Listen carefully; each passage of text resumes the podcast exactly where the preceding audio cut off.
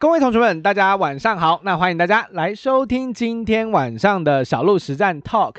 今天的行情呢，开盘直接又再度迎来了两三百点的重挫，下杀之后，今天比较特别的重点在于开低之后，马上开始展开了哥吉拉破底之后的长下影线，带动了今天的市场哦，出现一个开高走低的状况。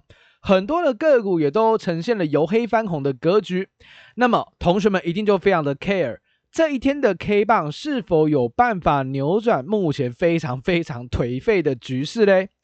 这一集的直播主题我要来跟大家聊的叫做哥吉拉吗？关于大盘，我是这么看的，今天大跌又导致了一个大升 V 的一个出现，这到底是不是一个反转的讯号，还是其实也没有这么的乐观？今天的直播内容，我会跟你分享这一个主题，那同时也跟大家报告一下我目前对于大盘指数整体的一个观点，还有市场行情变化的看法。那么就让小鹿透过今晚的小鹿实战 Talk 来带你探看喽。对了，如果你是第一次来我们直播的新同学哦，你要记得先点一下小鹿的头像进去追踪一下小鹿的爆料同学会的账号。我会在我的账号里面呢，每天分享盘后的观点，或者是一些产业的知识、干货的指标等等。所以如果你有兴趣学习的话，一定要记得去追踪一下小鹿的账号。OK，好了，那我们赶快进到今天的主要内容哦。那今天内容的部分，我一样会分成三大块来跟大家做一个提醒。除了分享观点之外，我更需要的，呃，应该说我更想要的是跟同学们沟通一些在呃投资上的心态。或者是投资类的反向思考，我觉得其实投资你做到最后，如果你呃有一段的时间，三年五年以上的历练，你会发现做到最后，影响你最终做出决策的，或影响你最终的投资的结果的，其实多半都是你的心态哦，你的心态真的才是决胜的一个关键点哦。我今天内容分三块，第一个是今日的股市回顾，今天大盘到底发生了什么样的一个状况，有什么样的亮点是值得我们去做观察跟留意的。那么第二块，我会跟大家来去探勘三个非常重要的观察市场恐慌情绪的指标。第三个则是我要跟大家提醒的是，反向思考，其实资金控管才会是最后的解答，而你也正应该因为现在行情不是这么的强势。好好的静下心来学习正确的投资方法。好的，那我们先来看一下今天的大盘回顾吧。诶，各位，今天一早盘一开低的时候，你有没有想要停损股票？今天早上你回想一下，今天早上哦，你刚吃完早餐，可能你到办公室，或者是你现在居家比较多嘛，也有可能你刚吃完早餐，正坐在你的电脑前要打开你的荧幕的时候，你看到大盘跌了两三百点，你有没有那某一个瞬间会觉得哇，真的不行了，赶快停损卖股票？有没有这样的感觉？我 我相信同学们应该不少都有这样的感觉啦。哦，因为为什么？为什么你知道吗？因为今天开低之后，马上就爆了大量的出来，所以很明显早盘一堆人在停损，而早盘非常非常多人在停损。那这其实也达到了主力的目标啦。我就是把散户扫出去，我让散户是崩溃，加上嗯，就是。少掉停损呐，我真的是少掉你的停损点，所以在这样的状况之下，散户一停损，那没有人可以卖股票的状况之下，找不到人承接股票状况之下，那只好谁来承接？当然是主力大户内资进来做一个承接。所以今天大盘其实是一个惊涛骇浪的一个涨跌哦，开盘大跌两三百点之后，中场竟然能够收涨十二点，涨幅零点零八个 percent。那美中不足的依旧是成交量只有两千五百六十亿元。贵买指数也是一样，开低大幅震荡之后，诶，快速的往上，直接做一个大升 V 的急拉，中场甚至大涨零点七个 percent 哦，比加权指数强非常非常的多。那美中不足也是成交量只有五百九十亿啊，哇，这个量能其实都真的是蛮温吞的哦。大部分的投资人其实都没有在市场上积极的在做交易了。那原因其实也很简单呐、这个盘是谁敢积极做交易哦？大家只是想说呵呵怎么怎么怎么怎么落跑而已，怎么逃掉而已啦。那其实我想跟大家提醒的是，今天一早盘，你看哦，昨天跌了三百多点，对吧？今天早盘再跌三百多点，短线上两天跌七百点，这个大部分同学一定是受不了，所以早盘才会有砍出一波停损卖压出来。现在是八点半，诶，融资数据出来了没？我来 view 一眼哦，我猜啦，我目前还没有看哦，因为我不知道公布了没。我猜今天的融资应该是大幅减少三十到五十亿以上。我看一下出来了没有啊？还没有出来，好像还没有出来，好像九点吧。今天的早盘其实就是杀融资啦，把那些呃高杠杆的哦，或者是你已经非常恐慌的散户情绪全部杀出来，所以才会有开低走高的状况出出现了。然后等下稍微再更新一下这个数据好了。那整体来说，今天的大盘就是呈现一个惊涛骇浪的哥吉拉的一个走势。看一下货币的部分哦，台币今天还是维持整体的贬值，没有太大改变啊，只是有一点由贬转升的一个小小的黑 K 棒出来。今天盘中台币已经摸到二十九点八三零了，二十九点八三零哦，同学快要三十块了，真的又要回到我们以前的台湾的这个 呃共识哦，我们不是在算美金的时候都直接乘三十吗？又快要回到那个数字了。所以其实贬值的幅度还是蛮大的啦，因为最终是收在二九点七一二，也是二十九块七，也快到三十块。所以台币贬值代表什么？资金还是持续维持一个汇出的态势，没有太明显的改变。不过今天大盘早盘这样大跌之后，你盘后你如果你不知道是散户在停损的话，你可能会猜哇，这个外资大卖，对不对？今天外资只卖了十六亿，只卖了十六亿，投信继续买一点七亿。巴朗库是买超了八点五三亿，那显然今天在今天到底是谁在大逃杀？今天到底是谁在多杀多？当然是散户啊！外资才卖十六亿，外资才卖十六亿，所以整体来说，等一下融资应该蛮精彩的啦。哦，应该就是散户大逃杀为主。OK，散户只要大逃杀，盘势就更容易止稳。所以今天拉出了将近有三百点。三百点的一个开低走高的幅度，下影线也是一两百点哦，所以整体来说，今天已经有一个初步的一个抵抗力道出来了，哦，至少是有人愿意抵抗的，哦，至少散户是崩溃的，那更有利于短线的行情止稳。那么接下来观察到的，其实就是期货选择权的状况啦。我之前一直提醒大家，外资的期货空单都不积极加码，你说要让盘崩掉，这个概念有点怪，对不对？啊，因为因为他如果真的要让盘崩掉。早就把期货空单加爆啦，不是吗？哦，好在他今天好像听到小鹿的呼喊哦，他今天把期货空单大幅度的加码四千多口，来到一万两千八百八十六，对嘛？如果你真的要让要让盘面崩掉，你至少把它加到，我觉得一万口还是很少哎，至少加到两万口以上吧，对吧？如果你真的要让盘崩掉的话，OK，所以今天的开低走高，你看哦，开低走高，它大幅加码空单，换句话说。换句话说，他如果今天盘中就开始放空的话，他今天一路被嘎上来，你知道吗？所以很多的同学都可能会把外资给神化，会觉得说啊，外资就是大资金，我、买什么涨什么，卖什么跌什么，我、呼风唤雨，胜率极高。没有啦，他在遇到盘整盘那衰的时尊哦，也是很衰啦。所以他今天空了四千多口，不可能空在最高点嘛。而且今天收在最相对高，应该说收在最高点附近了。他今天只要放空的部位，绝对都是亏钱的啊，绝对都是亏钱的。所以在这样的一个状况之下，今天加了期货空单四千多口，短线上是被嘎的啦。哦，今天加空的部位，短线上是被嘎的，那就多看几天吧。哦，那至少你要有个呃小小留意，是它至少有把空单真的丢进来咯。哦，有越来越多空单的部分，稍微留意一下。Poker Ratio 零点八一哦，中性偏空，所以选择权跟期货市场看起来也不是说非常有利的一个非常有利多非常有利多方的止稳哦，这个还要再多多做观察啦。只是我觉得空单还不够多哦，如果真的要崩的话，我觉得空单还不够。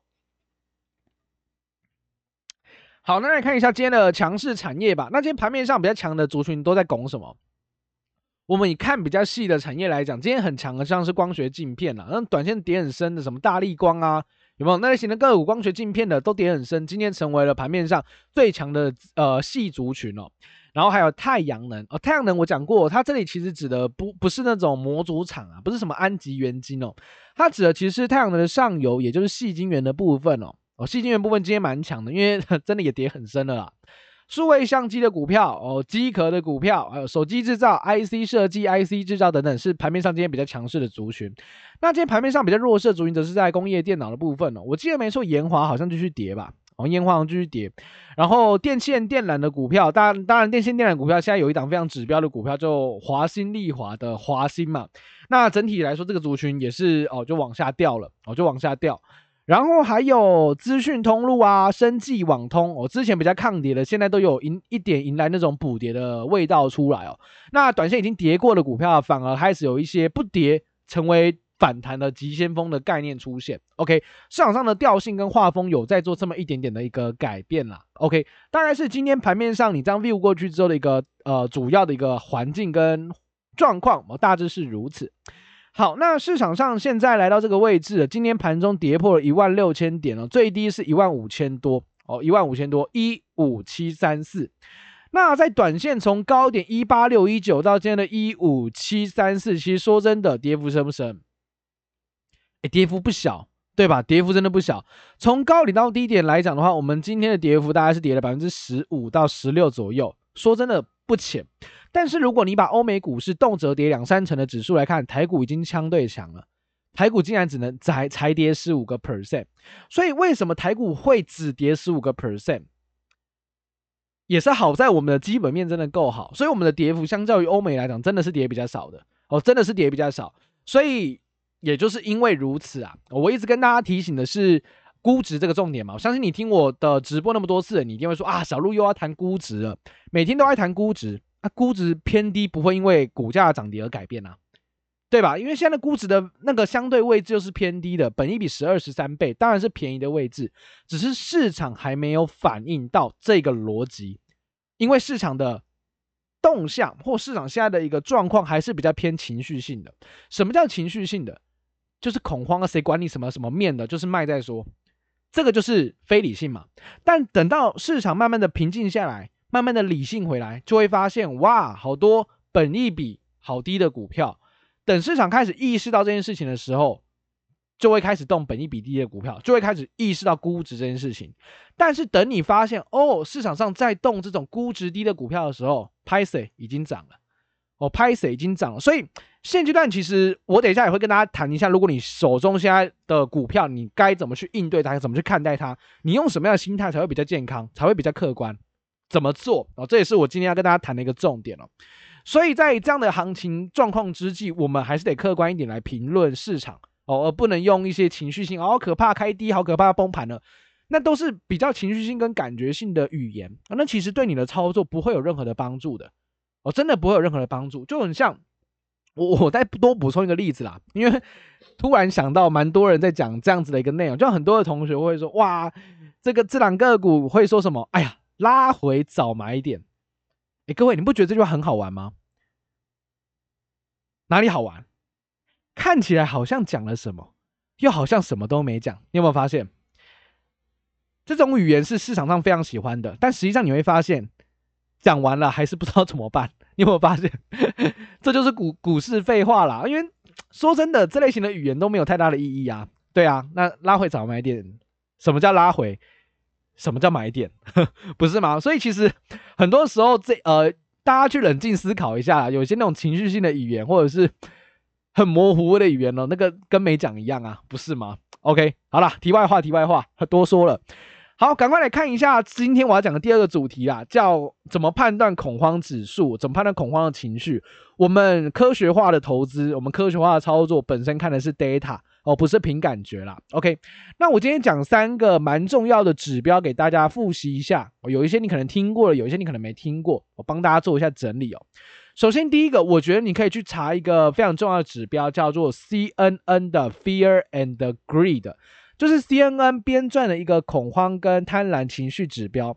这个指标其实做的还蛮精致的，它里面用了非常多的因素去计算说现在目前市场到底是什么样的气氛。它用了股票的指数，用了股价的波动度，用了目前 Put Call Ratio，就是选择权的这个多空比。等等相关的一些参数来去计算，那这个数据会在零到一百之间波动，零越靠近零代表极端恐慌，越靠近一百代表极端乐观。那目前这个指数在现在小路跟大家录直播的时间点，它的数据是二十二，换句话说，它已经比较接近极端恐慌的位置，二十以下就是极端恐慌了。所以呢，市场的情绪非常的悲观。那我们常常都知道，别人恐惧你要干嘛？你要贪婪，而不是你要落跑。OK，所以如果我们从这个数据来看，已经来到二十二了。如果接下来跌破二十的话，你手中有资金的，一样开始去减股票，哦，开始去减一些绩优的股票，甚至你不敢操作的，你就减 ETF 零零五零，总敢接了吧？哦，你要反市场情绪去思考，所以利用这个 CNN 的 Fear and Greed，我们至少可以得知，哦，市场目前的情绪是属于相对低迷的。那相对低迷之时，我们更应该站在买方。那后续市场情绪转为乐观了，你就要站在卖方。你用这样子反市场情绪的方式去做一个思考跟操作，其实长期来说会是比较好的。这个指标你可以把它画在 K 线图上面了，蛮有趣的。哦，你就可以看到人家巴菲特股神的别人恐惧我贪婪，不是唬烂的哦。每次别人恐惧都是低点，每次别人贪婪都是高点，好像这个指标没有失守过啦，只是你要给他时间验证，好不好？所以目前跟大家讲第一个叫 CNN 的 Fear and Greed，目前是二十二，已经快要来到相对恐慌位置，记得盯一下这个指标。那第二个，我们可以从美国的 S M P 五百的 VIX 指数，也就是大家所熟知的恐慌指数来去判断。那这个恐慌指数，如果你把它 list 出来来看的话，你会发现它呃今天的收盘的位置是在三十三点七七，三三点七七。那你可能没有概念，小鹿三三点七七是什么意思？好，我给大家举一个例子好了。这个指数啊，在三十以上的时间点出没的时间点，大部分都是股灾，大部分都是什么？都是市场的相对 valley 的点，就是相对谷底的谷底的位置。那目前是三十三喽，所以美股目前也在相对谷底的位置。所以你把美股打开来看啊，对耶，每个都猫下去，每个都在相对 右下角的位置了，哟，已经开始猫了一阵子。所以从这个 VIX 指数三十以上，我们可以判断没有错，现在已经是相对恐慌的位置点哦，也是你建仓长期投资的一个部位的一个好时间。OK，这第二个指标叫做 S&P 五百的 VIX 指数。那第三个也是台股，你如果真的要锁定一下，我觉得也可以去留意到的，就是融资的维持率。这个指标在 C Money 里面的网站上面有，你可以直接去 Google C Money 空白融资维持率，你就可以马上找到我现在在讲这个图表哦。那融资的维持率是这样子，因为大家都知道融资这是所谓的杠杆型交易，杠杆型交易就是缴交一定的保证金去做杠杆的一个操作。那就是所谓的融资嘛，那融资是有维持率的，也就是说，如果你手中的那些融资的股票，它跌得太深，导致它的一个一个剩余的这个市值，已经可能会有违约的问题，就是可能券商怕你落跑，所以会帮你强制平仓的疑虑。那这个就是所谓的维持率的追缴，对不对？叫 market margin call 嘛，叫 MC。那目前来看的话，融资维持率今天是收在一百四十九点四八 percent。一百五十 percent 以下就已经会有散户开始停损，所以我才说今天会杀很多融资出来哦，因为今天已经收在一四九点四八了，跌破一百五十 percent 哦，历史台股来看，散户就会开始多杀多，散户开就会开始绕跑，更加有利于短线上的止稳。所以从目前，不论你从 CNN 的 Fear and Greed，你从 S&P 五百的 VIX 指数，甚至你从台股的融资维持率来看，都已经出现了散户疯狂停损，或者是市场情绪极度悲观的位置点。所以在这样的一个状况之下，你就可以稍微评估一下哦。如果接下来再往下杀的话，那你该进场布局的长期投资部位，你该进场的一定要进场，好不好？因为情绪已经很低迷了哦，情绪已经非常非常的低迷了。这是我今天跟大家提的这个三个恐慌指数的一个指标啦，你可以利用这三个指标来去审视一下大盘目前的相对位阶。那么第三个也是我今天最后要跟大家讨论的，就是在这种位置点哦，你到底该怎么去思考市场？我不希望同学们去直观的思考市场，就是你看到现在现行很空，所以你说盘要往下走，那这件事情有没有问题或有没有疑虑？其实每个人的想法都不一样，那只是我会去反向思考，因为现在大家都很悲观，现在大家都很看空，现在大家都很情绪崩溃。那其实市场的情绪只要一崩溃，短线真的容易止稳。所以我还会有个指标啦。我之前在讲那个 抄底的时候，是不是也讲过一个指标？你去 PTT，我相信很多同学会去划 PTT，对不对？PTT 的毕业文哦，只要突然爆大量哦，短线就见底了啦。哦，屡试不爽哦。你每次只要看到那个 PTT 的毕业文大量的出现，可能平常都三篇五篇，今天可能突然三五十篇，那就是低点了。那就是低点了。你可以去做一个指标，你。我相信我们聊天室里面一定有那种资工的同学或者资工的朋友，对啊，一定是往这个方向去发展的。你把 PTT 上面的那个 data 去做 mining，你去把它收集一下，然后你把毕业文的那个 data 放成那个数量哦，你把它放成柱状体，然后跟大盘叠图，你会发现神到不行，神到不行哦！只要散户一毕业就是低点，屡试不爽，去试试看，哼，真的是这样子啊，真的是这样子，所以。很多时候就是反向思考吧。那你要怎么乐观的去反向思考？资金控管才会是赛局的重点啦。真的，资金控管才是赛局赛局的重点。同时，你怎你要用正向思维去学习新的投资方法，才会是现阶段你该做的事。好，我来举三个事情来跟大家做这个呃这个领域的分享。首先第一个，首先第一个，我相信同学从这一波一八六一九这样崩下来到今天的最低一万五千七百多点，你手中一定有股票亏损的，对吧？一定有，不可能没有哦，除非啦，除非你完完全全没有任何的主观交易的投资部位，你可能都 SOP 去做的。除非是这样子，否则你或多或少一定会有亏损的部位。那同学们在现在这个位置，你就一定会面临一个疑虑啦。小鹿持现在持股有亏损的要出场吗？你要去思考的点是什么？我常常跟我呃我的同学或我的呃学员去分享哦，今天的下跌你要思考的是，是跌你的股票而已吗？是跌你的产业而已吗？还是今天是所有的股票都在跌？如果是所有的股票都在跌，请你问问自己，是你的股票有问题，是你的公司有问题，是你的产业有问题，还是是整个大盘有问题？如果是整个大盘有问题的话，那你现那就是一个无差别的杀盘，跟公司的好坏一点关系都没有。那你要跟着一起杀吗？你是不是就没有必要做这件事情？在大家一起都差的时候，你你也跟着一起砍；大家一起好的时候，你也跟着一起追。所以就会陷入以前那种追高杀低的老思维当中。我给大家的一个心理的一个想法，或者是给大家一个思考逻辑是：套牢没有关系，但是前提是要部分的套牢，不是满手的套牢。你不能说小路，我现在你说套牢没关系，然后我现在八成、九成、十成的资金全部都套牢，那可以吗？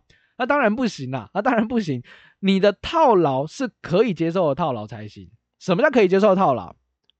部位不能过大，档数不能过多，两件事情。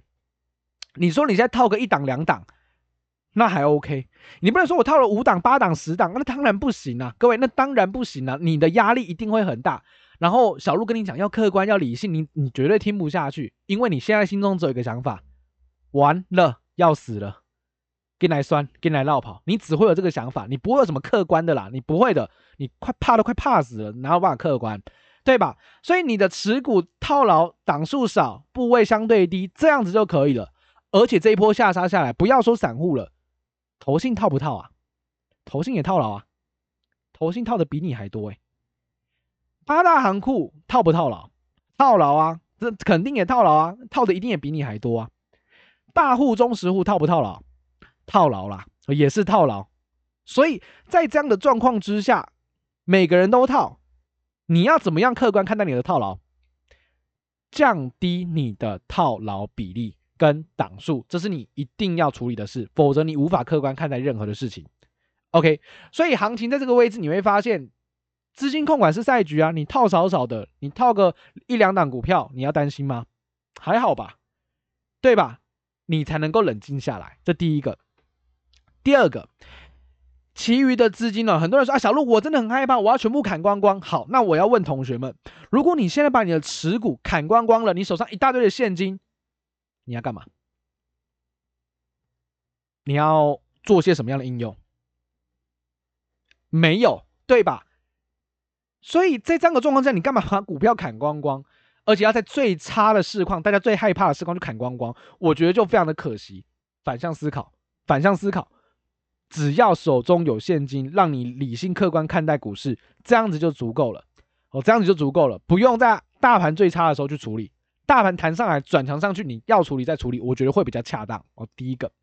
那第二个是其余的资金怎么办呢？我认为可以以持续的小部位，比如说你原先可能操作的方法你已经有固定下来了，你原先都是什么样的操作？你可以拨个百分之十、百分之二十的资金，一样维持这样的小部位，继续按照你的操作模式去运作。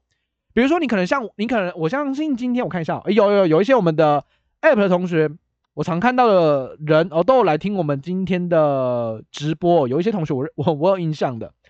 那其实说真的是这样子哦，你已经有操作的 SOP 方法的话，那你就按照方法去操作就可以啦。只是你把你的部位降下来，小资金，比如说你原本都买三五张在买的，你可能下边一两张爱买，把你的部位降下来，按照。你原先的操作方法去操作就可以了。为什么要这样子？第一，持续练习你的交易方法；第二，你永远说不准哪里就会开始起涨了。说不定你现在开始去操作，然后接下来大盘就开始起涨，也说不定。没有人知道。哦，所以维持一个低量的操作，维持一个有在操作的状况，是一个非常重要的事情。哦，是一个非常重要的事情。第三，如果你已经前面的部位的资金都已经处理好了，那么你有在做长期部位的投资，你有买 ETF 的，像零零五零、零零五六、零零八七八等等这种知名的大盘型 ETF 或高股息的 ETF，行情现在在下跌段，你要记得，你要记得一件事，你不要等到它后续涨了才开始懊悔没有买。因为这类型的 ETF 本身就是只能买跌不买涨，因为它是长期的投资，当然是买越便宜越好。所以在这样的状况之下，行情跌是长期投资人你该分批布局的机会。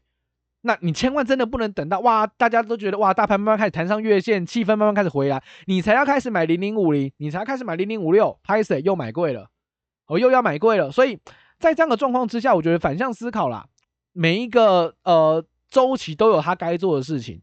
你现阶段就是把你的亏损的部位控制一下，把你的部位抽一点资金出来，按照你原先的方式继续小资金去做操作。长期投资的部位该建仓、该分批做布局的，一样要记得动作。这是我认为现阶段虽然大盘还没有这么的稳定，但是你依旧可以去行动的一个呃，依旧可以去行动的几个面向。OK，好了，那今天的直播内容呢，就跟同学们分享到这边了。那希望对于大家有帮助。那记得。